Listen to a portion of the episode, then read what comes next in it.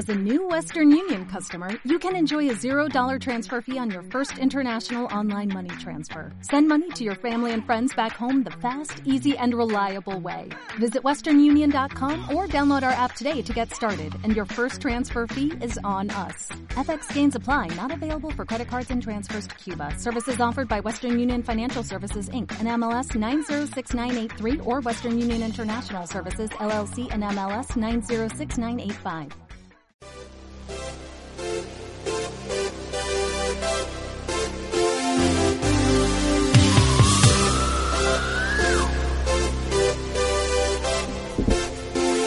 Buenas noches, bienvenidos a la segunda parte de este hermoso programa con una canción muy muy bonita. Eh, creo que no lo anunciamos demasiado, pero la semana pasada eh, tuvimos la suerte ¿no? de poder asistir el día que se estrenó. Una película que vengo esperando desde que creo que me enteré que iba a salir mucho después de haber terminado el libro. Y estamos hablando de Ready Player One. Una película que la verdad todo el mundo esperaba mucho. ¿Por qué? Porque el libro está apuntado, como yo se los había explicado hace un año, eh, cuando hice el análisis, digamos, está apuntado a ser, eh, como usa mucho la, la expresión, una carta de amor hacia el, el nerd en sí. Yo sé que esto puede llegar cho- a ser chocante para el querido Sebas, porque odia esta palabra, pero es como, de momento, lo que el público en general reconoce. Igual, más a los tal. 80.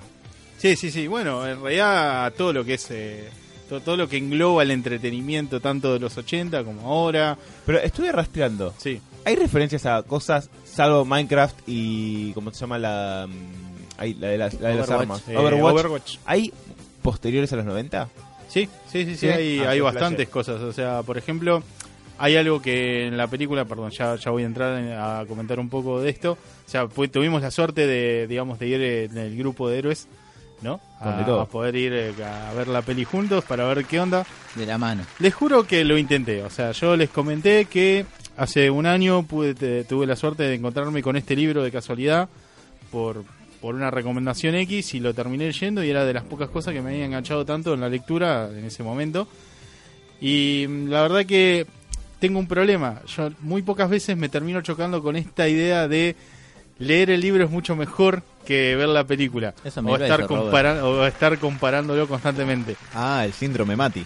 Exacto, yo no quería ser ese sujeto. Soy un... ¡Eh! Lo intenté. ¡Eh! No rompes el corazón, Roberto. No, no lo digo con amor. Pero.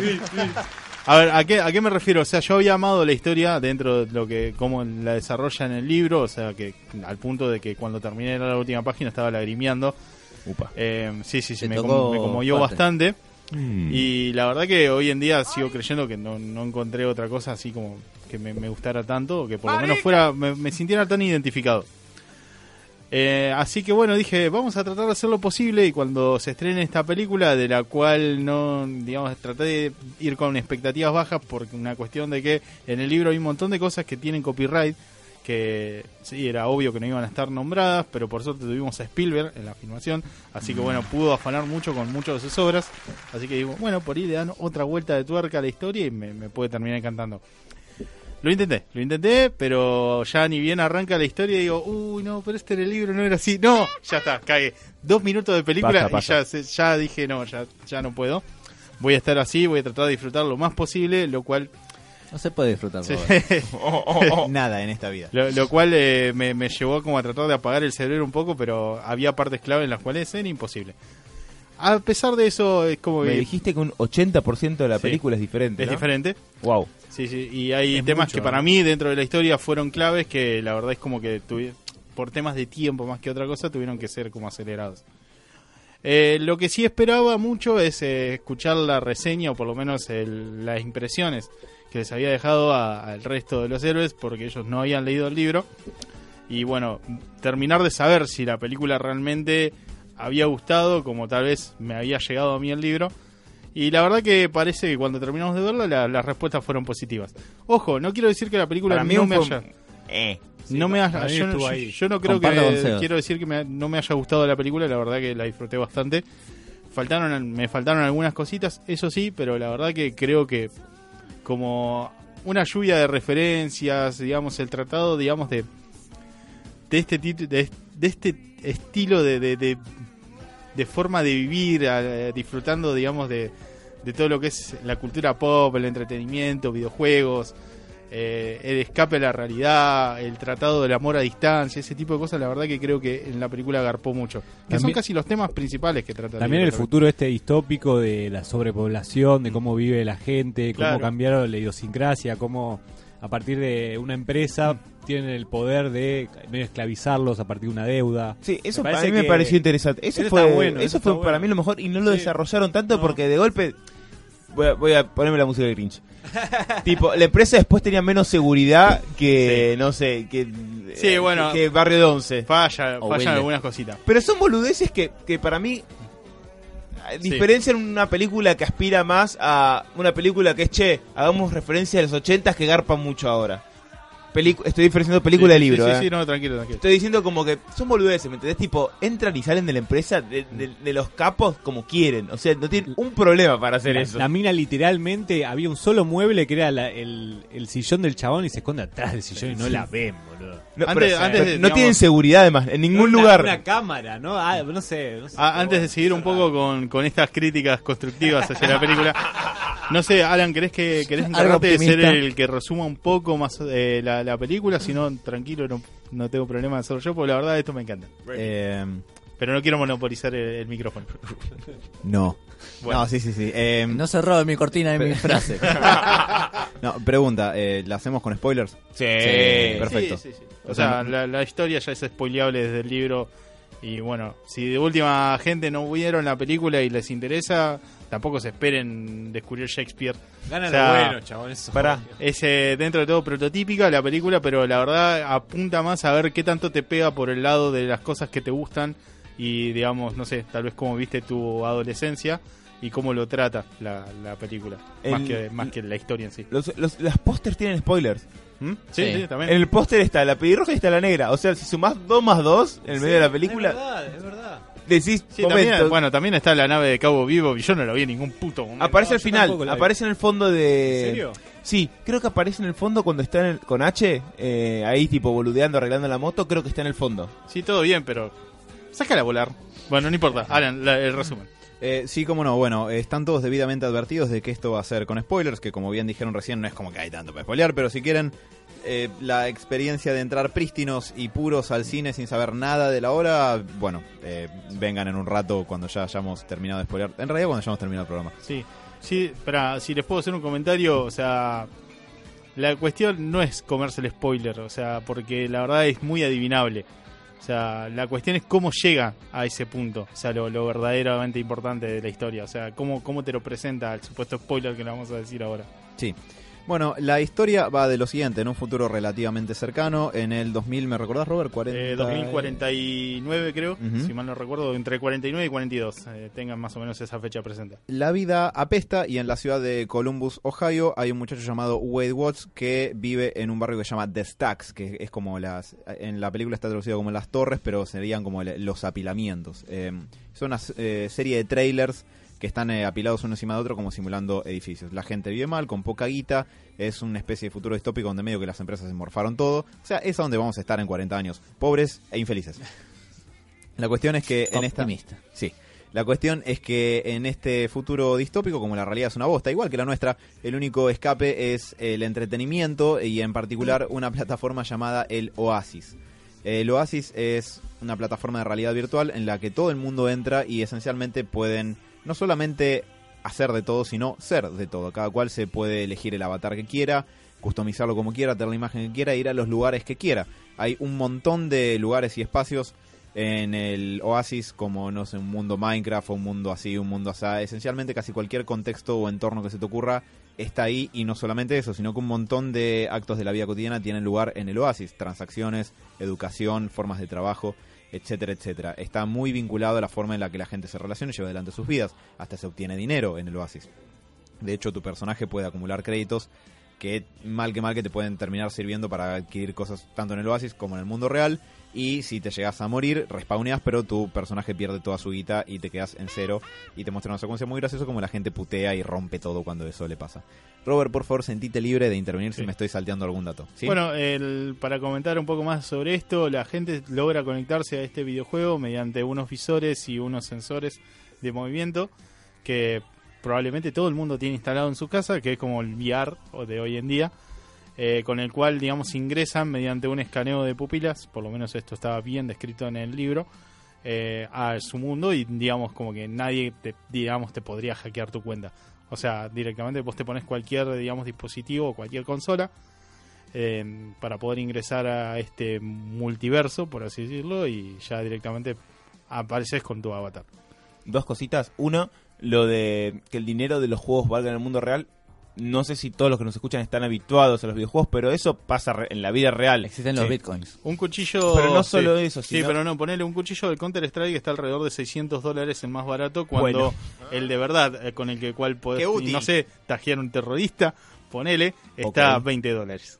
Bueno, Voy a dejar esto nada más. Pero un cuchillo está a 600 dólares. 600 dólares. ¿Y cuál es Porque es como de los, ítems, de los ítems más, eh, digamos, caros dentro del juego, porque son de los más difíciles de encontrar Wow. en la compra de cajas para... ¿Vos te Para un arma así cara? La verdad no. O sea, lo más caro que tengo creo que vale 2 dólares y me lo regalaron. Ah. Tienes que hacerte pasar por chica, Robert. Sí, hay, hay un pibe, con- tengo un compañero Dios. que tiene un cuchillo que vale más o menos 600 dólares y No. no tiene ninguna habilidad extra, simplemente es más decorativo. sí, sí, no se lo voy a robar. ¿Le podemos hackear la cuenta? Me, me- me cae muy bien, se llama Pochito. ¿Cómo es el usuario? La No, cuenta. no, no, Mati. Se llama Pochito el Steam, es un crack. Tiene más o menos nuestra edad. Diego, ¿Y? bate. Y ahora, y ahora quiero grincharlo un poquito. Me rompió las bolas también que a veces, a veces cuando se ponía el casco de realidad virtual, usaban como una alfombra para correr, no sé qué. Pero de golpe iban por la calle con el casco de realidad, realidad virtual, tipo, vi- jugando el juego. Tipo, ¿cómo funciona eso? Sí, Te lleva adelante un camión. Claro, ¿no? pero además, tipo, estás jugando que no sé, que tenés que jugando al fútbol y rompes la canilla que tenés al lado porque, uy, había una pelota, discúlpame. Es que hay, eh, digamos, como te lo muestran en la película, no hay, digamos, no hay un solo tipo de aparato. Por ejemplo, no es que te conectas directamente por la PlayStation al lugar. Hay tanta tecnología y está como tan masificado este juego que hay un montón de formas como de ingresar. Hay mucha gente que, por ejemplo, en el libro te describe que utiliza consolas viejas que lo único que tienen tipo son eh, los visores y después lo, lo maneja joystick. como si fueran joysticks Ah, normales. Cope. Y después hay gente, como también te, te muestra en la película, que se compra tipo lo último de tecnología, que es un traje directamente completo, el cual incluso podés sentir como las sensaciones dentro del videojuego. ¿Y eso lo explicaron en la película y yo colgué o lo Sí, lo muestran. Lo muestran más que contarlo. Ah, ok, listo. Yo pensé que era siempre realidad virtual extrema y no entendía eso. Igual la parte que la piba está colgando en la camioneta no me cierra mucho, pero sigamos. Ok. Cada uno Eh. se conecta como puede. Supuestamente en el libro está descrito por una cuestión de sensibilidad o por lo menos agilidad a la hora de, de, digamos, estar dentro del mundo. No, no, O lo por entiendo. ahí la gente que juega con el joystick tal vez tenga ciertas desventajas contra alguien que puede moverse más libremente. No, lo, lo que yo digo es el problema de conectarse con la realidad virtual donde vos te movés. Ah, sí. Que tipo, el pibe está encerrado en una camioneta de golpe y ¿cómo hace después para estar saltando por todos lados? Si recordás en la película, lo que podés ver es que el pibe en un principio, cuando tenía como su, su casco y su, su equipo básico, está sentado. O sea, Sí. en ningún momento lo ves parado, como corriendo o algo. o No, sea. sí, al principio sí. Ah, tenés razón. Pero, también. y de hecho en un momento Tenía lo muestran como que se cae y se cae contra una pared. Es medio, Sí. medio irre- irregular con eso. Es, Es una raro, boludez, sí. son detalles nomás que, tipo, a ver, me hubieran dicho que, no sé, cuando se ponen los lentes hay como una cámara de éxtasis que flotan ahí. listo, igual, está. igual, no lo digo por el libro, sino por la película. Sí, No sé si amerita rascar esas cositas. porque- para mí sí. Si es una película nerd, sí. Si no es una película de Me parece que es una. Claro, me parece que agarra más por ese lado. ¿Puedo más o menos Y- terminar de Sí, la cuestión? sí. No, porque es- todas esas eh, charlas me parecen súper pertinentes, pero eh, para más o menos establecer la cuestión. Eh, existe el Oasis que fue creado por un eh, brillante científico que es un, además, un tipo socialmente incómodo y con escasas habilidades para tratar con la gente que El siempre del mundo según Wayne. eh, no es Gar, Gracias, Mati. Lo vi, yo dije, es igual. Bueno, ok, es el actor de Puente de Espías también o de Eso es inentendible. No sé por Que qué. sea la misma persona. Ah, sí, bueno, es que es un testimonio a sus habilidades actorales. Pero Eh, este hombre, que es el creador y el dueño de, de esta plataforma que se llama Oasis, que esencialmente media entre todas las personas del mundo, se muere. Y eh, luego de su muerte eh, surge un video de él diciendo, bueno, si están viendo esto es porque estoy muerto. Y ya que estoy muerto, les voy a comentar lo siguiente. Hay- Spoiler, Alan. hay escondido, sí, spoiler para el trailer que salió hace meses. Eh, hay escondido un easter egg dentro del Oasis. que si pueden encontrar las tres llaves para abrirlo, ustedes se quedan con el easter egg. Y el que se quede con el easter egg controla el Oasis. Y controlar el Oasis no es solamente la cuestión de poder customizar cosas, sino ser parcial dueño de la plataforma más grande del mundo. Perdón, había pensado que cada llave estaba dentro de un easter egg, o sea, habían tres.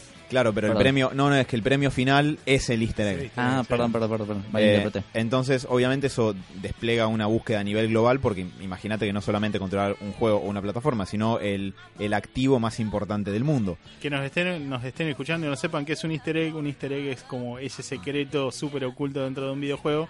Que, poner, no sé, los españoles le dicen huevo de Pascua. Yo le digo, eh, lo encontré de pedo, ¿no? Esta cosa encontré de pedo. No, también hay en las películas hay easter egg.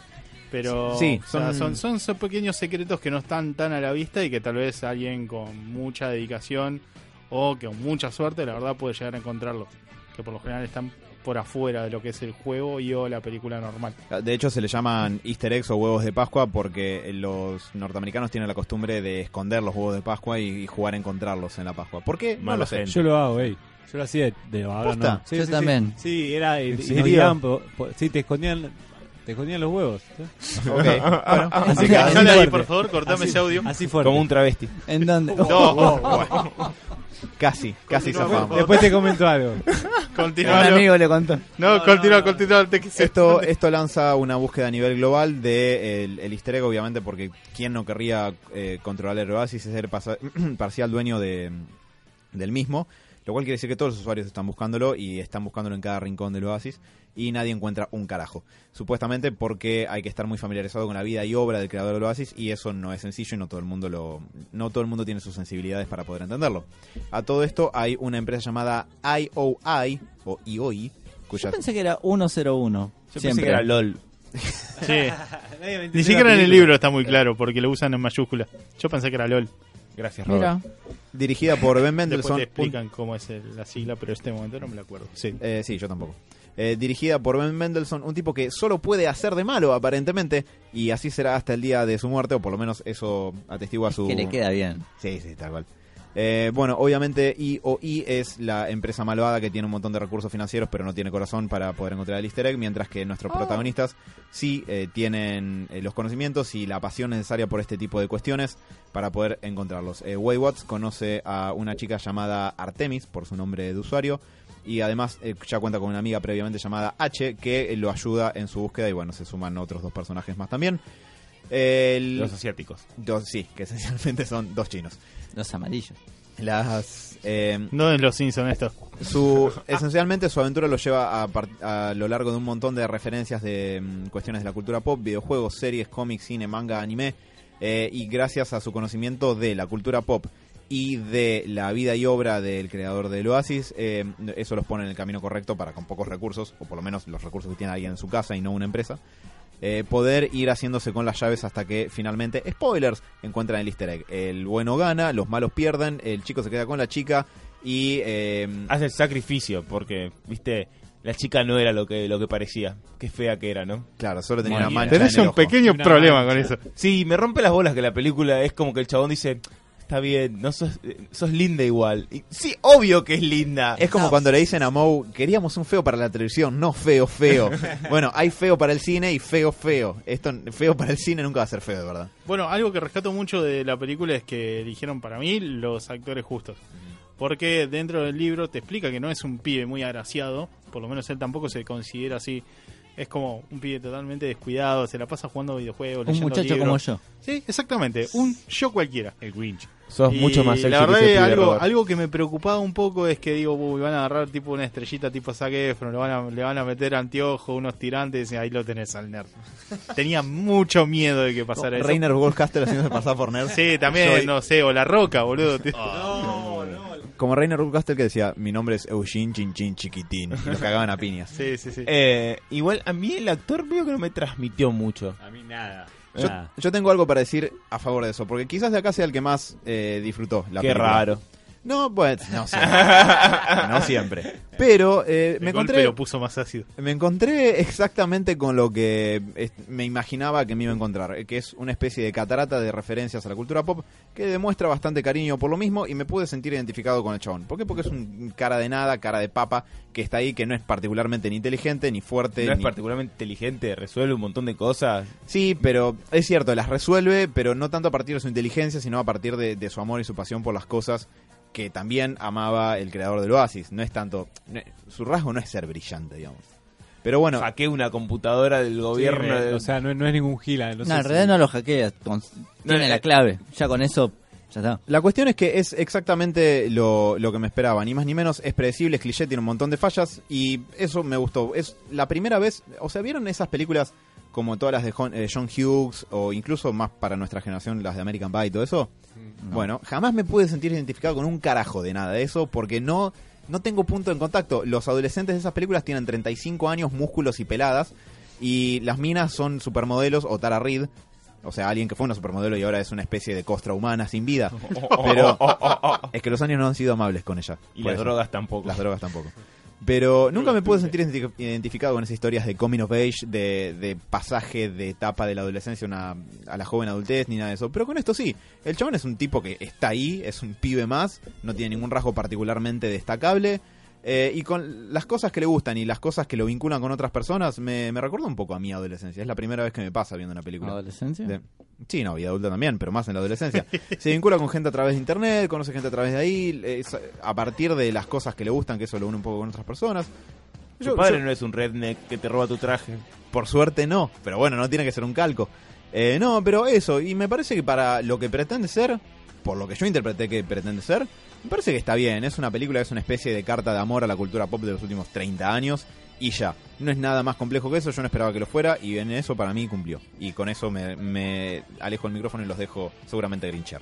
A mí me llama... eh, Justo estaba para hablar yo. Y aquí Ah, levanta la mano Mati. nudillos. Sí, no.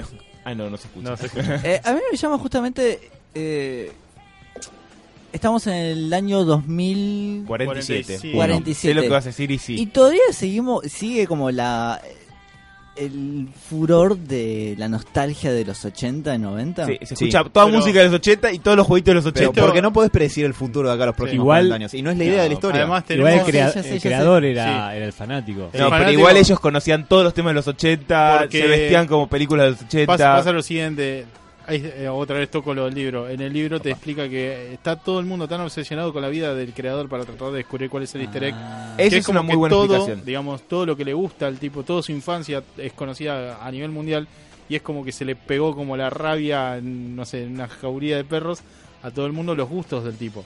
Tanta ¿Querés gente, volver al futuro? ¿No te-. ¿Cómo no te puede gustar? tanta gente leyendo sobre su vida, sobre sus gustos, teni- queriendo, digamos, eh, ver si en alguna de estas cosas de las cuales tanto disfrutaba encuentra alguna pista para su, digamos, para encontrar su secreto, termina como enganchándose con esta cultura medio ochentosa, setentosa. Ah, ahora me lo respondés, cosa que en la película por ahí no No está tan tanto claro. está. No, sí, no claro. está claro No y, está no, claro. y es verdad, yo pensé lo mismo, tipo, ¿cómo, ¿cómo sabe la referencia del final del juego final? Tipo, yo creo que en esta mesa no la conoce nadie y todos No. hemos jugado fichines y todo, es Lo- tipo muy específico. Claro, por el tema de lo tenés como que deducir mucho más llegando al final, cuando están te das cuenta que la empresa que intenta como quedarse con toda con todo Oasis tiene gente reclutada que son conocedores de toda la vida Claro. del tipo. En el libro te lo muestran como si fuera algo más masivo, o sea, tenés bibliotecas, y digamos, mundos enteros que son bibliotecas en los cuales está re- recreada la vida del chabón, todos sus gustos, sus videojuegos, eh, emuladores dentro de emuladores, es como que la gente entra al juego para meterse en otro videojuego y tal vez, no sé, jugar Family. Es eh, como, cosas. como Steve Jobs. Es que- Steve Jobs, que tipo todo el mundo está obsesionado con Steve Jobs, pero a la enésima potencia. Exacto. A ver, perfecto. Ahí Pero me lo explicaste y ya ahí ya compro las referencias a los 80. La película no te lo cuenta eso y a mí me pegó un poco raro, tipo, ¿por qué hay dos pibes de, ¿qué, qué, tendrán? ¿Qué tendrán? 17 a 18 años? Sí, menos de 20 seguro. que, que, que escuchan todos música de los 80. Era raro. Eh, Repito, porque a mí, yo la tengo como una película nerd, me la vendría en algún punto. y algo nerd se, se fija en los detalles. Si no, no, no puedes fijarte todos los otros detalles y tipo en las boludez, en esas cosas, no. Claro, bueno, para mí nunca, yo nunca fui esperando ver una película nerd. Para mí era una película que era una catarata de referencias a, a- A los 80. de lo- sí, 80 y 90. Eh, y es y yo me esperaba ver eso. Si me hubiera esperado ver una película nerd, me hubiera ido decepcionado o con gusto a poco. Y Ready Player One me suena a videojuegos y yo esperaría un poquito más de eso. Si no, es una película de los 80 que ya tenemos Stranger Things y toda la catarata de cosas que se está robando ahora de los 80. Eh, nada, pequeños detalles. Visualmente, ¿qué les pareció? A mí, para mí, Es un le, no, le- muy buena le jugó muy a favor de que sea Sí. un juego, entonces como que nunca quedaba mal. Tipo, Sí. quedaba como- Pero igual está bien aprovechado, Sí, está bien porque usado, hay otras usado. cosas que son tipo juego 3D y, Sí. y te querés arrancar los ojos al instante. Acá, de hecho, está muy bueno. Hasta las escenas de baile, de ellos flotando, Sí, están bien. están copadas. Eh, yo no sé de filmación, pero los ángulos de la cámara están Sí, muy sí, bien. En eso... eh, La película nunca me aburrió, lo cual es mucho, porque últimamente me aburren muchas películas. A mí me aburrió, la verdad. Hubo un par de Me encanta cómo momentos- cortó la música cuando habló Mati. No, la película me gustó, no me voló la gorra, pero yo... Qué buen tema. Eh, pero para mí no me meritaba mucho cine, sino descargarla en 1080 y Sí, una no, buena no tele. estaría mal. ¿no? Bueno, habíamos hablado de eso con Mati. Sí. Creo que es una peli que te la tenés que bajar en buena calidad. No la bajes, Sí. ¿no? Pero, no, pero en serio. Sí, bájenla. Me parece que es para bajarla en buena calidad. Si no, Sí, no, es para verla Si no, la verdad se pierde. Creo que se pierde mucho la película. y lo Son- estético suma mucho, yo creo. Es clave. A mí, la- estéticamente me encantó cuando cae el Gundam, que yo no, no es una serie que vi, pero el bicho ese peleando por ahí, que ves toda la japonesidad de adentro, me encantó. Muy bueno, muy bueno. Eh, y un par de algún otro detalle también. Hay que- habría que hablar de, de, las, de los tres desafíos, ¿no? Sí. Sí. Eh, me parecieron, le, le gustaron a mí. El, el primero me pareció bien la vuelta de rosca, un poco simple, pero me pareció bien y visualmente está muy bien. Yo hay algo que no entendí y me- no lo comenté, perdón, del Sí. primer desafío. Es, si sabían que no podía pasar a King Kong, ¿por qué iba siempre hasta el fondo? Porque el tema es que todo el mundo lo, lo intentaba. O sea, nadie sabía si se podía o no, pero nadie había encontrado la forma de pasarlo. El tema era llegar a la meta, la meta estaba detrás de King Kong, pero el tema es que nunca podías porque la mayoría de la gente quedaba como a mitad de camino. Y, digamos, el juego te otorga tantas libertades que tal vez habría alguna forma de llegar a la meta. El tema es que nadie podía descubrir cómo era para pasar, digamos, este último obstáculo, si había que ir más rápido, si había que saltar de alguna manera, sacrificar a alguien. Claro, la mina también, igual sobre todo con la mina, que tipo que nunca había visto eso, es- son boludeces, repito. Pero fue como rara esa escena para mí, la de King Kong, como que llegaron ellos dos y la mina no sabía qué había a pasar, pero el chabón llegó, pero se quedó ahí, no, no probó nada. Eh, no sé, boludeces, es grinchó de, pero a nivel minúsculo y no, y no, esta película no hay que verla, simplemente me preguntaba. El desafío está bien, eh, no, no se me ocurre cómo después nadie se dio cuenta de lo que pasó también. Sí. Tipo que tardan como en darse cuenta y nadie vio el boludo que fue para atrás. Encima era algo re masivo, es raro, ¿no? Sí. Como que... Em, Eh, eso sí fue raro. Pero después el, el segundo fue el mejor, lejos. el segundo fue el, El de, Zom- Shining. El de Shining, sí, yo, Para mí sí El resplandor, para quien no tenga mucho. yo no lo había visto la Bien. película, así que la sufrí más. Bueno, ¿En lo, lo copado de Sí. esa parte es que. Uy, muy. Diego, sos un crack. Lo copado de esa parte es que el personaje que se mete en un cuarto tras otro de la mansión del resplandor en la que aparecen los personajes, porque aparentemente la pista de la segunda llave está en ese setting, eh, es justo la persona que no vio la película. Entonces se mete en el cuarto. y más o menos. Entonces, por ejemplo, abre el ascensor y viene el baldazo de sangre que inunda todo el cuarto y se la lleva puesta. O se mete en el cuarto donde está la, lo que primero es una mujer atractiva, una bañera, y cuando la sacan es una anciana que se está pudriendo y se le tira encima. Em, También visualmente, para los que vieron la película, las dos nenas, está bien, están un poco de lejos, fuera de foco, pero está ¿No iguales. usaron la misma Sí. película?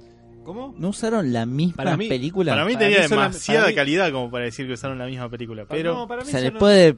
eh, no sé si decir remasterizar. remasterizar. Sí, yo pero- creo, yo lo, lo veo más por ese lado. Para mí usaron Para la mí original. pegaron justamente la película original y arriba... eh, cualquiera Pero- de las dos pero bien logrado, bien. pero bien logrado Muy bien. también. Después la escena la de la mujer también, ¿viste? Justamente por eh, se notaba una diferencia en la calidad. Sí. Me, me dio esa impresión. La tendría Pero que ver de también vuelta. pensé que pero- era un, era un recuerdo del tipo. Claro. Yo por eso lo veía como Hay una, una cosa que ahora que me quedo acá es muy bien la, la negra que primero es un pibe, H, la, la actuación de la voz estuvo genial. Sí, sí, todo. toda esa parte me hizo acordar mucho a de Thor Ragnarok, el hombre piedra, que no me acuerdo cómo carajo se llamaba. Ah, sí, yo tampoco. que lo Croco, hace- no sé, algo así. Que lo hace Taika Waititi. Pero que es grandote y tipo de una manera que habla muy, de una manera muy graciosa, me hizo acordar mucho y me hizo reír mucho en general esa. Crack, eh, crack era H. Era crack. Sí, era crack, bueno, me arreglaba todo. Mecánico.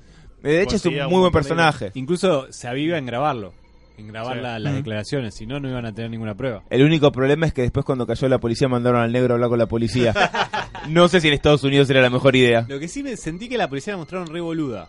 No sé, ¿no les pareció como que cayó re después de todo el quilombo? Y, sí. como que- Conveniencia. No, obvio, pero no sé, me la sentí como muy muy tarada. No sé, no, no sé si... Sí, sí, sí.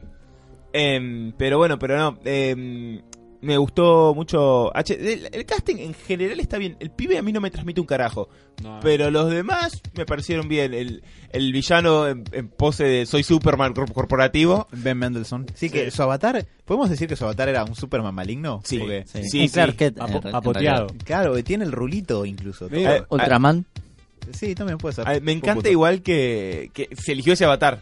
Tipo, Sí. te- podía hacer lo que quiera. Quiero ser un Superman corporativo y malo. Muy bueno. Un Clark, Lex.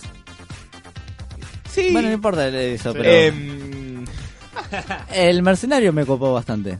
sí, Eh, no le dieron mucha vuelta. ¿En el libro te dicen algo más de ese Eh, personaje? arranca- para mí Eh, ese no existe. person- Ah, ¿no existe? ¿No? ¿No? No, no existe. Ah, wow. Ah, Hay que nada inventar que un personaje así. Lo, Para lo mí de- es, es lo que más me sorprendió porque... lo decís con dolor. No, no, no, no, no tanto, pero no... No, tanto. Ah, cambió mucho la película. No, existe, pero por- porque tiene mucho, digamos, eh, mucho protagonismo dentro de la película y en el libro no está y la película funciona igual. O sea, toda la, la trama que genera este, este tipo, digamos, él lo trata de otra manera en el libro.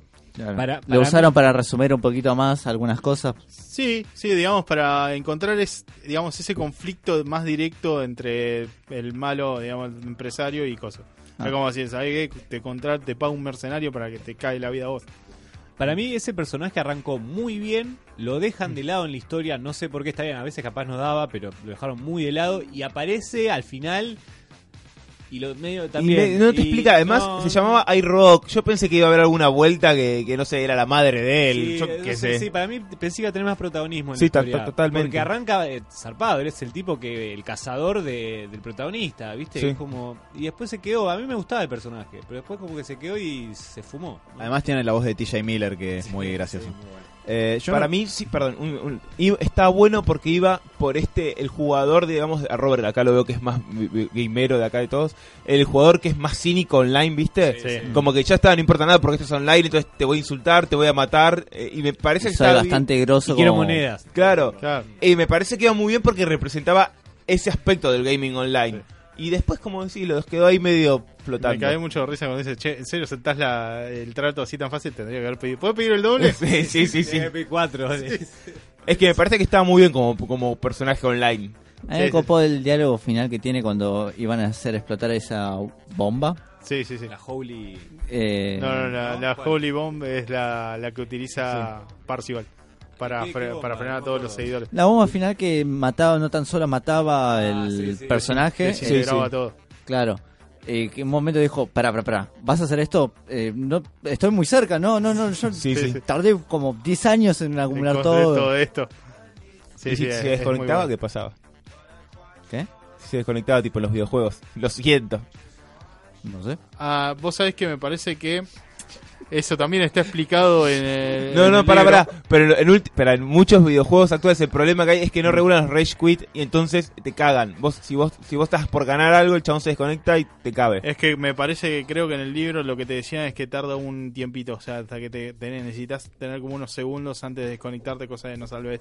claro, te si no, de esa manera. Y hay lugares donde no podés desconectarte, digamos, sin que ocurra algo medio trágico, que se te muere el personaje. Claro. Em, Como también hay zonas PvP, o como otras no. O sea, eso también está más explicado en el libro. ¿Qué es PvP? Eh, player Player. versus player. ah, jugador Eh, versus ¿No jugador. les pareció que, bueno, Seba, vos nombraste un poco, el Sí. tema de la realidad virtual con la realidad lo que le su- me sumo a Seba es que era medio raro, porque como que tenía noción de tenía noción de la realidad virtual que era casi como la realidad, o sea, Sí. que necesitas tener los cinco sentidos a pleno. Y, y a la vez era, eran también de la realidad, ¿entendés? O sea, si le pasaba algo por el Sí, costado... veí- a veces lo veían, a veces no, escuchaban, y eso me pareció tipo raro, no sé. ¿Puedo sumar una cosita a eso? Me llama la atención que haya obesidad ahí. Sí, con lo que saltan y corren. Exactamente. No, igual el rover, el rover se explicó Que que, podían jugar con joystick. Hay algunos que con joystick. Ahí sí compro, pero prácticamente en la película no muestran eso. Sí, de hecho el pibe era estaba medio gordito, era medio cachetón y con lo que saltó en toda la película tendría que tener el, no sé, el físico de Bolt, más o menos. Después Bueno. el personaje me gustó el- Está bien que lo, ah, lo, lo, lo vuelan al toque, pero me gustó como esa cosa de la familia. Está bien, un poco clichado, ¿no? Pero lo de la tía, me pareció que estaba buena esa dinámica que tenían. Un poco quemada, lo, lo reitero, pero me gustó. Me gustó como estaba bien justificada. Estaban Eran como los chavos. tíos de Sarah Connor. Sí, por eso está. Eh, John Connor. John Connor. O de Harry Potter. Eh, Sí, lo tratan muy, son los tíos malos que lo tratan muy mal al protagonista. Pero, pero la tía como que lo bancaba, no sé, Sí. obvio, clichado. No, ter- no termina gustó, de no ser sé. la mala. En el libro sí te explican que la tía es como Ah, que sí. es la única razón por la que lo, lo tiene durmiendo arriba del lavarropa es porque el gobierno le da guita por haberlo adoptado después de que sus padres se murieron. Mí, el me pibe gustaría- mí me gusta más. en y el pibe además de eso cruda, en el libro paga alquiler reparando cosas como puede. Es como si toda la vida se, se, se hizo como autodidacta. Mientras iba al colegio, Ah. el pibe acumulaba conocimiento leyendo porque eh, dentro del videojuego está la biblioteca más grande de todo el mundo. Es como que pasaron todo el conocimiento de la humanidad a PDF y está dentro del juego. Uy, y está bajón. accesible dentro de la biblioteca del, de, digamos, del juego. Así que el pibe sabía como de reparaciones, se, se la fue dando maña para ganar su dinero. Y la tía es medio como se lo roba constantemente, o el novio de la tía se lo roba para, digamos, quedárselo él. Eh, por eso es que Votó Trump claramente el, Claro. el novio de la tía, ¿no? La por eso por ahí en la, en la historia dentro de la película no, no vemos como este pseudo odio que le tiene a la, a la tía, porque realmente no, no lo quería, lo, lo maltrataba. Pero algo que se rescata, digamos, por lo cual no se mostró demasiado en la, en la peli, es que su verdadera relación como su única relación humana que tenía dentro del, de la realidad, digamos, era con su vecina, que solamente se la ve en dos, segundos, escenas sí. eh, que es la única persona que como que lo trataba bien, lo invitaba a comer, tenía cierto trato humano con ella. De hecho, la tía no es tan antipática en el libro, la ves más como una pobre mina que como alguien Sí. genuinamente choto. Eh, si nadie tiene como alguna otra tópica o, o cuestión en particular para debatir, yo como vos sos el único que leyó Sí. el libro, Robert, te quería preguntar qué onda con las diferencias entre el libro y la película y, y todo eso. como les había explicado cuando había salido del cine, la película cambió en un 80%. Muchas de estas cosas eh, se cambiaron por un tema de copyright. Por ejemplo, los desafíos. Eh, los tres easter eggs son totalmente distintos a como los figuran dentro de la película. ¿Posta? Sí, Ah, mirá. ¿Por qué? Porque en el libro constan de dos etapas. En la primera, por ejemplo, tenés que deducir dónde está metido. Probablemente tengas un desafío antes de entrar a la antes de conseguir la llave y entrar a la puerta. Dentro de la puerta hay otro desafío más que te otorga la pista que te permite continuar con el siguiente desafío. Ah, qué hincha, bueno. Por ejemplo, el- creo que el primero lo que pasa es que, te, como te cuentan, o sea, con dinero vos podés viajar al mundo que se te cante. El tema es que nuestro personaje en- es un personaje newbie que tiene poco nivel y entonces no tiene el equipamiento suficiente para hacer misiones muy complicadas, entonces es pobre dentro del juego y fuera. Y fuera también. Sorry. Tranqui. Estoy bien. No.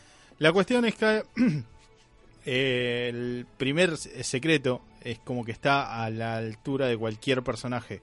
¿Por qué? Porque está metido, por ejemplo, dentro del mundo del colegio. Hay mundos que están dedicados a tener un montón de colegios distribuidos en todos lados, donde uno puede ir a educarse tranquilamente.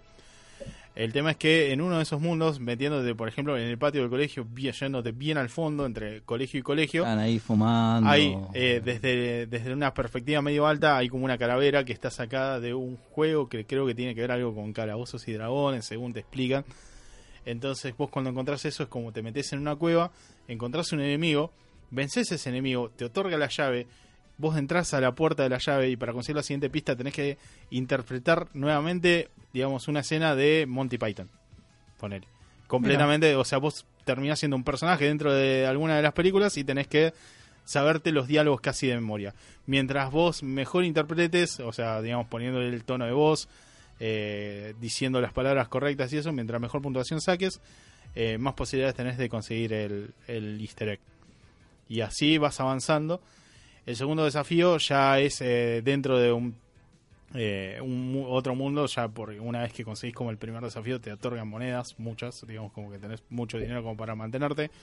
Y encima te muestran que en el libro lo que te dice es que consigue mucha publicidad. Al ser el primer pibe en conseguir, digamos, el secreto, es como que todo el mundo lo anda buscando. Artemis es la segunda en conseguirlo porque lo encuentran los dos al mismo tiempo. Eh, la relación entre ellos dos es más o menos como lo muestran en la película. O sea, es como que él la conoce por sus videoblogs, ¿no? Eh, ella tiene, un, en este caso, un canal de Twitch donde sube un montón de cosas, eh, pistas. En el libro te lo describe como que la piba está obsesionada con conseguir, digamos, los easter eggs. eh, con, digamos, Acá te la compilando... presentan directamente como una mercenaria, no mercenaria, pero una eh, asesina o ejecutora de... de los Sixer, que son, Sí. digamos, todos los seguidores. Bueno, en el libro también es algo así, porque pertenece a un clan que se encarga de cazar como a estos tipos que Ah. solamente trabajan para, para la empresa. O sea, la idea es evitar que, que, digamos, consigan el poder de esto. Em, otra cosita que por ahí hay que mencionar, o sea, es que el tratado de, de las relaciones. Los únicos que conocen en el libro son eh, H y Parcival. Que creo que ¿Se conocen personalmente? No, decís? no O- se conocen ah. personalmente, sino que son amigos desde toda la vida. Ah, perdón. Artemis aparece justo en el momento en el que encuentra a Parcival el primer easter egg, que es como que los llegan a pasar juntos, casi en el mismo momento. El siguiente es H, que bueno, es como que le, le cuenta a Parcival que dice, ¿sabes qué? O sea, vos sos mi mejor amigo, te voy a decir dónde encontrarlo. Y Douto y Sato, eh, creo que eran así, los, los dos pibes estos japoneses, Parentales. lo encuentran... Daito. Eh, Dai- Dai- Daito y Souto, creo que eran. Eh, lo encuentran porque son asiáticos, no hay otra explicación. o sea, son, son Obvio. tipos... En realidad lo que pasa es que son lo suficientemente inteligentes como para investigar un poco sobre la vida de, digamos, de estos personajes y darse cuenta de que la verdad que no tenés guía. O sea, por ejemplo, H lo que deduce es que vos no tuviste guita para viajar nunca a ningún lado. Era obvio que el secreto estaba en el único lugar donde te la podés pasar eh, estando todo el día, en el mundo del colegio. Así que el chabón hizo uno más uno, dijo, el secreto tiene que estar por acá, se mete después de que le dio una pista a Parcival. Pregunta, Perón no está en el libro, ¿no? No, Perón se parece mucho al, al avatar de... ¿Del empresario? Sí, en realidad No, hay, del amigo. hay una, hay una biblioteca en la película donde se pueden consultar todas las memorias del, del creador del juego y hay un robot que te guía y te... te- El bibliotecario, Sí. digamos. Claro, exactamente. bueno, ese Y es otro personaje que no existe Idéntico a Perón. en, la, en el libro. ¿Por qué? Porque ¿eh? en realidad este, digamos, segundo dueño de la empresa, de, las de y Oasis, lo que tiene es un personaje que la verdad que lo, lo disfruta como si fuera cualquier otro. Por Claro. ejemplo, tiene un planeta donde organiza fiestas de vez en cuando para gente medio exclusiva. En una la fiesta, por ejemplo, esta la que asisten en la película, en realidad está organizada por, eh, por este eh, segundo dueño de Oasis. Y en realidad es él el que los frena a todos en el momento, porque caen los Sixers al darse cuenta de que estaban todos metidos, digamos, como los más conocidos, eh, en los servidores estaban metidos ahí. Eh, caen los Sixers a romper todo, empiezan a los tiros, todo, y en un momento el chabón como que entra al medio de la pista y dice, ¿saben qué? Este es mi casa, este es mi fiesta, entonces este es mi poder. Tira los dedos para los costados y empieza a alargar rayos para todos lados, eliminando a todos los personajes que habían invadido su casa. Es como súper poderoso dentro del juego. Y tiene como su propia personalidad aparte, pero no es el bibliotecario que te lo muestran acá en el coso. Claro.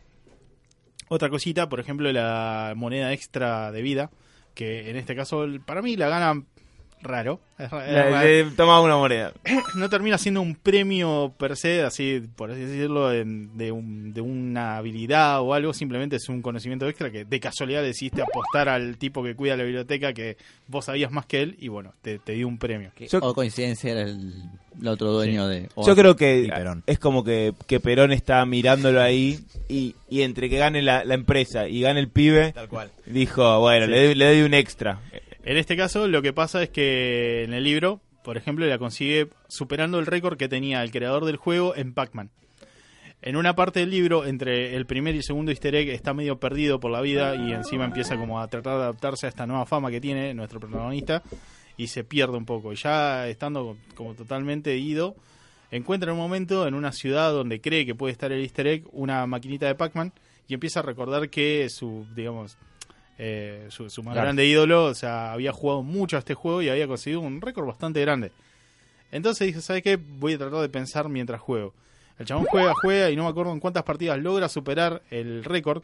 Y en ese momento, cuando supera el récord, piensa que tal vez consigue el easter egg y lo único que cae es una moneda que guardan en su inventario, pero no puede hacer mucho más con eso. Técnicamente Perón le dio el aguinaldo. más o menos. Vamos a seguir comparándolo con Perón.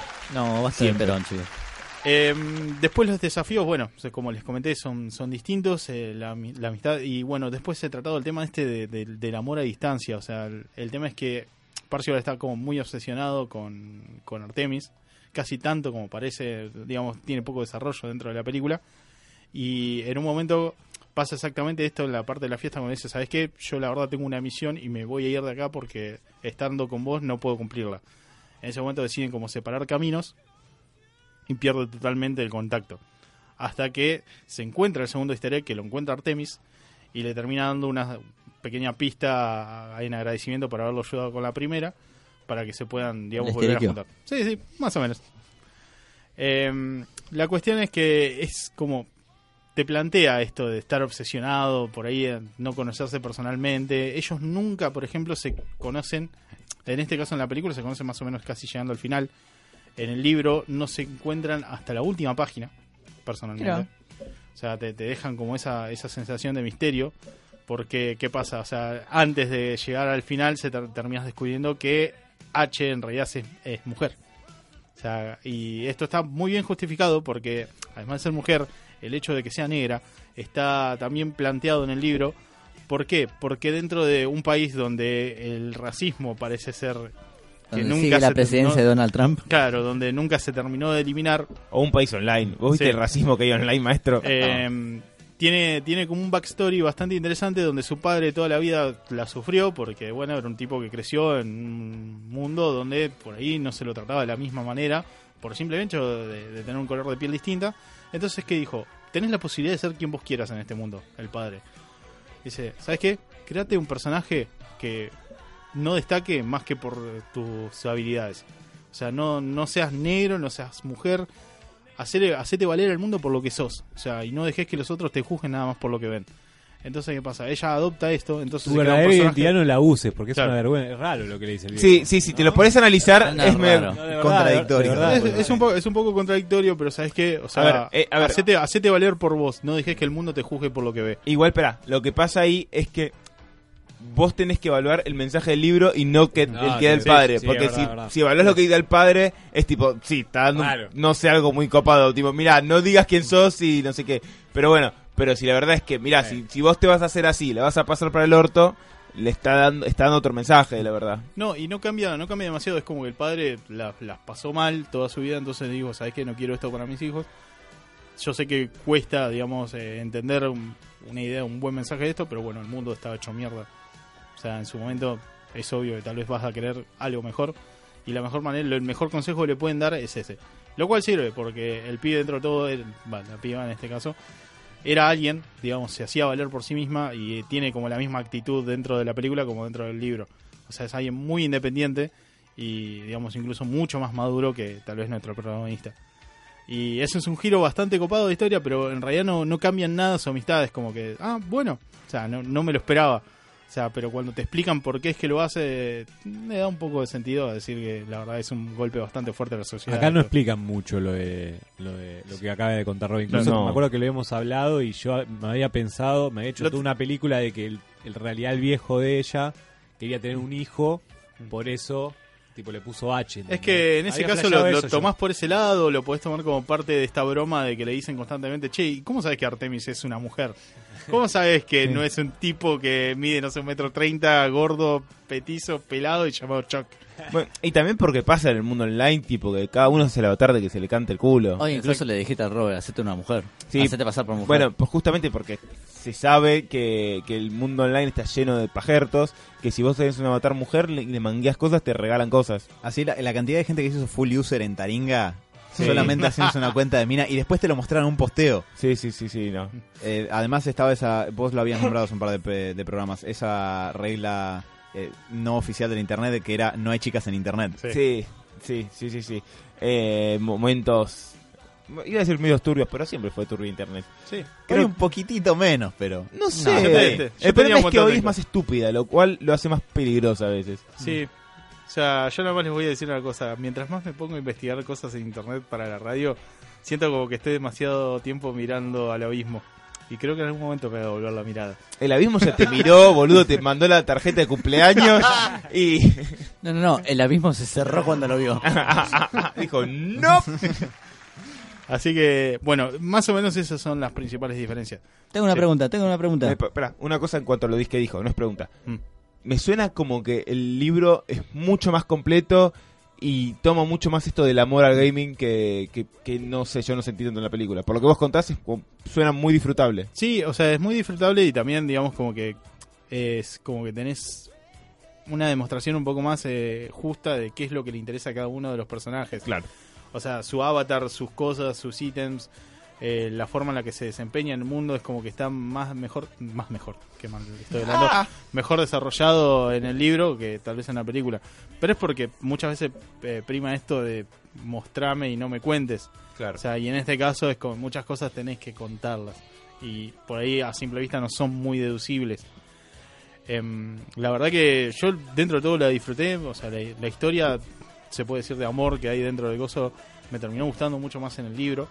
¿Pero por qué? Porque en un momento de la película ya empezamos como a primar lo físico. Y como les comenté, o sea, en, el caso del libro, no se conocen hasta que se ven en el final, en la última página del libro. ¿Puedo hacer mi pregunta? Sí. Que por ahí podés engancharlo con lo que estabas diciendo también. Mm. Eh, creo que te lo había preguntado, no me acuerdo, perdón. Pero la película, eh, toda la película transcurre en días. ¿Puede Mm, ser? No tanto. O sea, ¿por No qué? sé. ¿Qué pasa? Hay La un- película. Sí, sí, sí. El libro, El libro es, que eh, tiene más, se toma distinto, mucho más tiempo para algunas cosas. Y en este momento en el que les había comentado que está el primer easter egg y el segundo pasa casi un año o dos, no recuerdo bien cuánto era el tiempo, que es como que después del primer boom de, bueno, todos se encontraron en el primer eh, easter egg y nadie conoce qué pasó con el segundo, hasta que se encuentra el segundo hay como un tiempo de reflexión sobre qué es lo que, lo que quiere cada uno de los personajes. Y es en ese momento en el que ocurre la separación entre Artemis y Parcival. Ok. O sea, Artemis quiere seguir como su sueño de conseguir, eh, digamos, su motivación de conseguir el, el último easter egg antes que nadie. ¿Pero por qué? Porque tiene otro tipo de motivaciones que las que te pintan acá en la serie, en la película, que es simplemente vengar a, mi, a mis padres. O sea, que mi padre fue recluido en una de estas prisiones. Sí, sí. Sí, sí, medio, medio cliché. En, este, en otro caso es como que la verdad que lo único que quiere hacer es como distribuir un poco esta riqueza tan... Es, es un poco más eh, roja, por así decirlo. Eh, es colorada, sí, sí. ¿no? Quiere, quiere distribuir un poco más eh, esta riqueza que está como totalmente acumulada en un solo lugar. O sea, la verdad que si hay algo que quiero es como ayudar a la gente, a la gente pobre, digamos, a, tra- a que viva un poco mejor. Y bueno, Parcival es como que arranca diciendo, y no sé, yo me compraría muchas cosas. y ves un crecimiento. O sea, y en este caso es simplemente un deseo de venganza lo que, lo que la guía a Artemis a, a hacer lo que es. Cuando en el libro es, digamos, un poquito mejor. O sea, es- no es tan así como básico como decir, Está más quiero, sal- quiero ser Greenpeace y salvar el mundo. Están más elaborados los personajes. digamos. Claro. O sea, acá, bueno, si le metes un trasfondo más, más loco, perdés media hora de, de película fácil para cada uno de los personajes. La aparición de los dos japoneses, la verdad, tiene mucho más peso dentro del libro. Eh, en este caso son como dos adicionales más que ayudan en, en la batalla. Eh, en, en los libros, la verdad que tienen momentos bastante críticos porque es como que tocan un poco también el tema de, de los hikikomori. Vos que sabés ¿sí? más o menos, Eva, ¿Los que quién? quienes no sepan que son los hikikomoris en Japón son los otakus heavy, hardcore. O sea, gente que realmente se la pasa encerrado todo el día en su casa sin Ah, ver yo la luz del día. dijiste hardcore escuchando el Limbisky. No, no, no. O- Otaku hardcore. Esos se, extin- se extinguieron, Mati, por Pero son, digamos, to- tocan este tema del lado japonés. eh, además hay muchas más referencias a los anime, todo. Y la verdad, el- la pelea final que uno ve tal vez en, en la película comparado con lo que uno trata de imaginarse en el libro es como mucho más épica, al- por lo menos mucho más japonesa. Sí, mi hermano, cuando yo le dije fui a ver la película, me dijo, ¿qué te pareció la pelea del final? Mi hermano no vio la película, leyó el libro. Y dije, no sé, bien. Y me contó un poco como va y me dijo, no, que el libro tipo explota todo en la pelea final. Sí, sí, sí. Eh, en especial porque vos ves en la película que Artemis es raptada. En el libro, eh, Parcival logra encontrar la manera de meterse dentro de la empresa, auto... Entró caminando. sí. No, no entrar caminando, sino permiso. que Así como digamos, no, a través de un plan, porque digamos en un momento de- crítico del libro es como que eh, es- pasa exactamente esto de la película, que se encierra en el último easter egg todos los malos. Entonces, ¿sabes qué? Tengo un plan para lograr eh, frenar esto.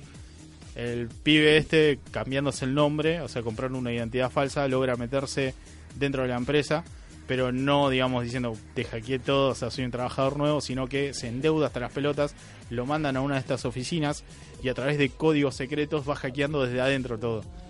¿Y qué, qué es lo que hace? Viste que en este caso tenés la bomba esta que explota.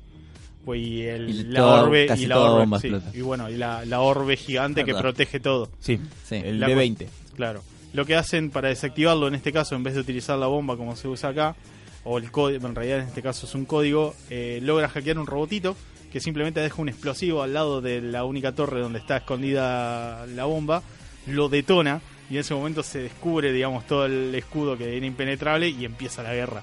Ah. Y de alguna manera es como que cuando empieza toda la catombe logra escaparse de, de, Pregun- de la empresa. Pregunta, Robert, ¿cuál fue la- el, el guiño geek o nerd que, que está en el libro que te faltó en la película, el que más sufriste?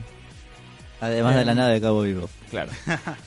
No, bueno, o sea, la verdad el tema del, del- de todo lo que hace referencia a los anime, pero creo que la batalla final, el- a pesar de que hay un personaje, el que uno de los protagonistas usa, que es Ultraman, eh, que ayuda, digamos, a pelear. Quien no conozca Ultraman es como el, el líquido este primigenio de, de Evangelion de todas las series del estilo Power Ranger. O sea, es un tipo que adquiere pre- poderes extraterrestres, que se vuelve gigante y pelea contra bichos gigantes. Es muy bueno, o sea, es un clásico, no van a tener, digamos, como la misma calidad de series de ahora, pero si quieren saber de dónde sale todo esto de, lo- De los series... mechas. Sí, sí, no de los mechas, pero más bien de las series Super eh, Sentai. Super Sentai, eh, vean Ultraman. Lo van a reconocer, probablemente lo vieron en algún momento, es un bicho, digamos, un extraterrestre gigante con un cuerpo más, gris y di- rojo. diría que tiene una onda al casco de Rocketeer. Sí. Sí. Sí. Eh, y la verdad que, la digamos, todo el relato de la escena final de cómo se enfrentan a- al dueño de la empresa, sacrificándose uno atrás del otro, tomando venganza por ciertas cosas que pasan dentro del libro, es muy, muy buena. ¿Puedo modificar un poquito la pregunta de Sebas? Sí, vamos, vamos a hacer Eh, las últimas vamos- sí, vamos perdón. Eh, ¿Qué cameo? No, cameo no. Eh. ¿Qué guiño? ¿Qué guiño agregaron a la película? Por que no ejemplo, está en el libro el- y te gustó. El gigante de metal, ¿no estaba? Eh, ¿No estaba? Me parece que sí estaba. me- por lo menos no tiene el protagonismo que tiene acá. Ajá. O sea. Sí, em, ¿qué otro más? Bueno, todo lo que es eh, juegos más modernos, tipo Minecraft, eh, Tracer de Overwatch. Pero Em, me, me refiero a que te hayan gustado que lo hayan agregado. Que, que Y por dijiste, ejemplo- esto era infaltable. Estaba bueno lo de Chucky. O sea, utilizar el muñeco de Chucky como si Me fuera un arma asesina bueno. me gustó muy muchísimo. bueno. O sea, es como de las mejores escenas. Usá esto. Digo, ¿qué mierda? Este, este bicho me está matando. Track, y lo va Esta- tirando. eso no estaba en el. Eso no estaba, Ah, por lo menos no está, no está descrito, si en algún momento lo, lo menciona, así como si fuera las películas de terror, no está utilizado Chucky como un arma. Está bueno. Y eso la verdad me, me había gustado mucho. Y de, lo- y de los que hubo, a todos, ¿cuál fue la referencia o el guiñito que más les gustó? Qué buena pregunta. Buena, buena. A Alien. Ajá. Alien, el, El, el xenomorfo. alien saliendo de Goro. Ah, sí. Una- Alguien saliendo de Goro es bastante pero- gracioso. Eh, a mí hay un par de momentitos de la música la hace Alan Silvestri, que es el mismo de la música de Volver al Futuro. Y cuando actúan, eh, cuando activan un cubo de Rubik que se llama el cubo CMX, porque Robert Zemeckis es el director de Volver al Futuro, Sí, sí. se escucha la musiquita esa medio misteriosa de- exactamente, que yo no puedo reproducirla, pero me, gustó, me gustó ese, ese guiño. Ese fue mi favorito. Y a ver si tengo si tengo que elegir alguno. Mientras tanto, yo puedo mencionar todas las cosas de Batman que vi en la película. Sí, sí, hay- bueno, hay hay, mucho como un fanatismo muchísimo. zarpado dentro Yo, de la película yo la Batman. parte de Shining me pareció lo mejor de la película. sí, Lejos. La parte de Shining me pareció lo mejor. Yo me voy a quedar con una cortita, pero me gustó la Granada Holly, porque amo mucho el Worms. Sí. Eh, igual hizo Aleluya, me parece No, que no, no, hizo no, Aleluya. no, le faltó Eso Odio- mal, chabón, justo era clave eso. Es No, clave la. Aleluya. Odio como ser el tipo que menciona esto, pero hoy estaba viendo antes de venir para acá para que no se hayan pasado referencias grosas y todo Sí. eso. Y creo que esa bomba es de Monty Python, me parece. No es de Ah, bueno, sí, puede ser. Puede ah, ser. ah, yo no miré Monty Python. Puede ser de Yo Life- tampoco. de Life of Brian puede ser. Claro, Puede pero ser. Worms además tiene muchos chistes. eh, Eh, tiene más lógica, me parece que sea de Worms. me parece, ¿no? ¿Qué? Tenía más lógica que sea de Worms. Igual. No, lo- pero Monty Python es Los como... Monty Python, pero lo nombró en el libro. Acá no, no- en la película no se nota tanto. No me acuerdo yo alguna. No, alguna no, no hay una referencia tan directa. Python. ¿Sabes No. por qué te digo, Robert? Porque me fijé en el soundtrack y está lo de los Monty Python. Sí. Se nota que es del libro, pero no de la peli. Tal vez, tal vez sea algún guiño, pero yo no soy fanático de los Monty Python. De hecho, vi media película nada más. Eh, tal vez hay cosas que se me pasaron. Pero bueno, es verdad. Yo, yo, a ver, puede ser Monty Python. Yo me río por Worms Sí, porque Worms. he viciado Worms toda mi vida. Ah, y esa bomba era una masa. Eh, eh, eh, además, tirar la bomba Holly era pudrirla. Sí, sí, sí. Último recurso. Hermo- o, el, el burro, Sí, el burro que caía del cielo y te Sí, te, todo. Yo la revoleé al principio, va a romper todo. Tira piedra. Eh, no, pero la bomba Holly la disfruté mucho y me gustó. Yo no lo vi, no es algo que yo haya visto, pero el, el Gundam, el robot del Sí. chino, la escena me pareció increíble. Si Lo, yo, único, lo único que hubiera pero puesto un 10 en esa escena porque la verdad el Gundam me, me gustó mucho y el tema es que ya lo había visto y dije, ya cuando el chinito hace la gran, dice me voy a quedar quieto hasta que se pudra todo y ahí caigo con el super robot. Lo cual tiene sentido porque el arma esta del robot solamente como en el como cuenta en el libro solamente puede ser utilizado por dos minutos, lo cual genera mucho más tensión dentro del libro porque están como los segundos contados de todas las cosas que tienen que hacer. Eh, si hubieran puesto la canción de Gundam Wing, una que me encanta de uno de los anime que digamos que, vi de chico, o sea, creo que toda la escena hubiera agarpado. Es como decir, ¿sabes qué? Te entro y te entro con una canción japonesa. Eso para mí hubiera sido lo, mejor, o sea, de Japón todo, ¿no? Pero bueno, no, no me quejo, la verdad lo, lo amé. Eh, en fin, vamos a ir cerrando porque... Te faltó se- tu easter egg. Che, pará, yo, yo Eh, quería. tu easter egg no. Yo quería que, tipo, que usen este tema. Eh, hubiera, hubiera agarpado mucho que, que aparezca un personaje de Gravity Falls. De última, Dipper o, o no, posta porque, a ver, la película es 2047, ya, ya es retro Gra- Gravity Falls en esa época. Rick and Morty. Sí, Rick and Morty tendría que haber estado para mí. Te- Ahora lo voy, voy a bajarme la película, la voy a comprar, no sé qué voy a hacer y voy a estar fotograma Eh, por fotograma viendo a ver qué Tal, encuentro. tal cual, es para pausarla cuadro por cuadro y ver todo lo que aparece. La verdad sí, se, les van a saltar los ojos cuando la vean porque van a decir, pará, ¿y esto qué me perdí? ¿Por qué viste vos esto y yo no? Y cosas así. La música es muy linda. Como última mención, quiero decirles que yo el libro lo leí mientras escuché mucha, pero mucha música de Dream Theater y la verdad que creo que era como la, la banda ideal para escucharlo. O sea, Me mientras preguntaría qué disco, pero no viene el caso. De Y- todos, los escuché todos, creo, uno O sea, atrás de otro. mientras- ¡Oh! Perdón, Diego. Octavarium lo, lo debo repetido mataste como una 40 vaca- veces. Mataste una vaca sagrada, Diego. Perdón, Diego. Por lo de Walking Dead, maestro. En fin, Está bien, mamando. pará, pará, tu, tu Sí. easter egg favorito. Mr. Egg favorito dentro de la película. Sí, Artemis. sí. sí, la verdad que tengo que admitir que Artemis me gustó mucho. Ojalá Eh, Artemis es es, mi lo nueva que, waifu. es lo que Espera, podemos decir un personaje, no un easter es, egg. la Arte- nueva, es la nueva waifu. Pero Artemis online o Artemis offline? Las dos. bueno, ok. Y algo que no sea un personaje y sí sea un easter egg. Que sea un easter egg eh, dentro, digamos, de la película. Sí. Eh, o sea, la aparición de Gundam me, me gustó mucho. Ah, mira. O sea, la verdad es como eh, justo ese Gundam en particular, que es como el más conocido, o por lo menos de lo que más se vio en el resto del mundo y no solo en Japón. Porque películas y series de Gundam hay como 20, 40. Y esta era como la que más pegó en todo el resto del mundo. En fin, espero no haberlos aburrido con, con No. todas estas comparaciones. Quiero que sepan que yo todo esto que les vine comentando durante esta hora y pico de, de- de radio, yo lo sufrí dentro de la película porque decía, esto lo pasa acá, esto pasa así, esto no es así. ¿Por qué me gustaba más la película que, que no? Bueno, Ah, te cosas así. convertiste en Mati. Así que nada, por un segundo Esperá fui que ese sujeto. Si tengo que recomendar algo, la verdad, vean la película y después lean el libro. Eh, No, mala recomendación, Robert.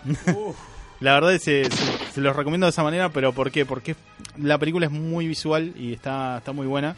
Y el libro por ahí, después, bueno, de imaginarán ustedes cómo pasa todo. Y digamos qué es lo que, lo que quieren creer ustedes, cómo son los personajes, cómo se desarrollan. Igual, perdón, hablando en serio, recién estaba hinchando las pelotas, pero discrepo un poquito la idea de primero ver la adaptación y después leer el libro. Porque muchas veces... Esto es un- algo que me pasó a mí y ya sé, estamos cerrando el programa. Sí. Pero muchas veces te quedas con la idea de la película y al, leer- al agarrar el formato original, por ahí te choca o te es difícil. No es sé, raro. es bueno, después nos comentarán en nuestras redes sociales qué prefieren más, si ver primero la película, después leer el libro, o leer el libro y después la película, O la parodia. o la parodia parodia de Triple X, que no sé por qué no salió Movie, todavía. No sé cuánto. Sí, Batman Triple X y cosas, cosas. Bueno, después de este comentario medio jeropa, ¿no? Vamos a ir cerrando el programa de la fecha. Eh, muchachos, última cosita quiero que sepan, eh, va, quiero que le comenten al público. ¿Recomiendan ir al cine? No. Sí. Posta que Si no. te gusta una, a ver, una película de aventuras y te gustan las referencias a los 80, la vas a disfrutar. Si disfrutas una película de Marvel, Sí, la podés disfrutar. bien. Es buena, buena definición de, de- Yo se las recomiendo. Si son un nerd de alma, si tal vez la pasaron mal en su adolescencia porque no encajaban, se van a encariñar mucho con muchos personajes. Para mí Garpa en el plan que fuimos nosotros, o sea, con amigos y después, Sí, pues, sí, si no, me parece que no te quedas con mucho con la película. Y prepárense porque si van al cine van a escuchar un montón de gente diciendo, ah, pará, ese era tal personaje. Sí, sí, ah, es este era otro. ¿Te acordás, Che, Mati? no puedo creer que hayan metido a tal. Así que nada, Cállense, hijos de puta. sepan, sepan que esto puede pasarles y les va a pasar. Así que bueno, después de estas palabras vamos a cerrar el programa. Gracias chicos por aguantarme hablar, hablar hablando de esto. Por favor, Robert. Eh, gracias Diego por esos dedos increíbles que musicalizan este gran evento Placer. semanal. Hay que ir más al cine juntos, me re gustó. Sí, a Sí. estuvo bueno, estuvo bueno. Y bueno, desde acá les mandamos un saludo enorme a todos nuestros oyentes. Esperemos que les haya gustado este informe de Ray Player One, que nos hayan mancado los spoilers y que bueno, les hayamos dado un poquito de chispa nerda, perdón Seba, sé que no te gusta esta palabra, Voy a para hacer que, mi, mi sí, columna sobre eso en algún Dale. momento. para que, no sé, los incentivemos a, a descubrir este hermoso mundo y no se queden con esa idea de simplemente es algo para chicos. ¿Cuándo vamos a hablar de One Punch? Vamos a ir viendo este mes. Vamos a hablar completa, tipo, hablar todo ya.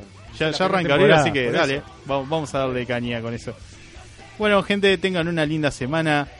Pasen un buen fin de semana, disfruten, descansen, tomen mucho, sean felices. Y nos vamos con el tema del señor Bruce Wayne. Un temazo de Twisted Sister llamado We're Not Gonna Take It.